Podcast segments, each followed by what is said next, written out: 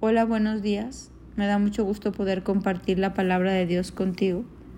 Yo quisiera que tú y yo meditáramos en este versículo que está en Romanos 4. Romanos 4, 18. Mira lo que dice. Aun cuando no había motivos para tener esperanza, Abraham siguió teniendo esperanza porque había creído en que llegaría a ser padre de muchas naciones. ¿De qué habla esta cita? Dice que cuando no había motivos para tener esperanza, Abraham la siguió teniendo, porque había creído en la palabra que Dios le había hablado.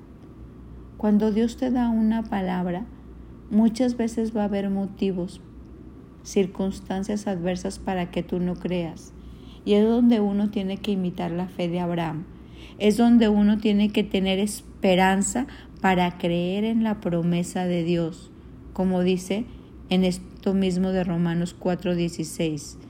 Mira cómo dice, así que la promesa se recibe por medio de la fe, es un regalo inmerecido. Entonces Abraham, Dios le da una promesa, una palabra revelada, y a pesar de las circunstancias, que Abraham ya estaba como muy grande, cree en la promesa de Dios y se fortalece en la palabra de Dios.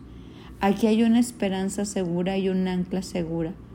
Pero ¿qué pasa cuando tú no tienes una promesa de Dios? Cuando tú no tienes esa palabra revelada y tú crees algo que es tu anhelo, que es tu deseo, que a lo mejor tú tienes ganas y te quedas esperándolo por años y años y años y puede que la gente llegue a la tumba y no pasó. ¿Por qué? Porque ahí no había palabra porque ahí no había promesa de Dios, era un anhelo de tu corazón, era algo que tú querías que pasara, era un sueño tuyo, pero Dios nunca te prometió que eso iba a pasar. Y nosotros tenemos que tener muchísimo cuidado con esa línea tan delgadita. Hay promesas que Dios nos hace, hay palabra que Dios nos da, que es nuestra palabra, que es revelada a nuestro espíritu.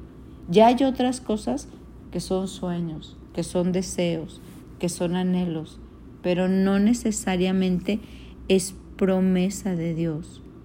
Si entiendes la diferencia, la promesa de Dios tiene el respaldo de su palabra. Es algo que Dios habla a lo profundo de tu corazón a través de, de su testamento, de tu lectura diaria de la Biblia, de tu tiempo de oración. Y el otro es un anhelo tuyo. ¿Puede que Dios te lo conceda? Puede que sí. ¿Puede que tu sueño se vuelva realidad? Pues quizás sí pero es tu anhelo, no está el respaldo, el aval de la palabra de Dios. Y cuando está el aval de la palabra, esto se cumple porque se cumple, porque Dios cumple sus promesas y nunca llega tarde. Y no es hijo de hombre para que mienta ni se arrepienta. Y si Él lo dijo, Él lo va a hacer. En este capítulo de Romanos 4 mira lo que dice. Abraham siempre creyó la promesa de Dios sin vacilar. De hecho, su fe se fortaleció aún más y así le dio gloria a Dios. Abraham estaba plenamente convencido de que Dios es poderoso para cumplir absolutamente todo lo que promete. Y debido a su fe, Dios lo consideró justo. O sea, a Dios le encanta que crean en Él. Y cuando tú lees la palabra y crees en Él, entonces Dios cumple las promesas que te hizo. Pero Abraham estaba convencido de que Dios es poderoso para cumplir lo que Él habló, lo que Él prometió. Entonces, si tú tienes una promesa de Dios, tú tienes que pararte firme y creer que el que te prometió lo va a hacer. Pero si tú lo que tienes es un anhelo, un sueño, un deseo, ganas de algo, tienes que poner eso como sometido a la palabra de Dios y pedirle a Dios que te dé una palabra para confirmar que tu sueño, que tu anhelo vaya de acorde con lo que Él quiere, porque muchas veces no es palabra de Dios. Por eso siempre tenemos que estar buscando la palabra de Dios, la promesa de Dios, porque ahí podemos pararnos firme esperanza contra esperanza, como dice este versículo. Aun cuando no había motivos para tener esperanza, Abraham siguió teniendo esperanza, porque había creído en la palabra de Dios ahí está tu palabra, ahí está el aval que es el mismo Dios y tu promesa se cumple. En el otro escenario pues hay que tener mucho cuidado, porque puede ser un sueño, puede ser un anhelo, puede ser un deseo, pero no necesariamente esté lavado. Entonces, hoy vamos a orar y vamos a conocer más profundamente cuáles son esas promesas de Dios para tu vida, porque estoy segura que Dios tiene infinidad de promesas para tu vida, pero necesitamos alinear nuestros sueños, nuestros deseos, nuestros anhelos a que sea promesa de Dios y no solo un deseo mío o un capricho mío. Es esa línea delgada en la que tú y yo tenemos que tener mucho cuidado. Por eso te invito a conocer las más de dos mil promesas, tres mil que hay en la Biblia. Te invito a preguntarle a Dios cuáles son las tuyas, cuáles son para ti, y entonces sí como Abraham pararnos esperanza contra esperanza.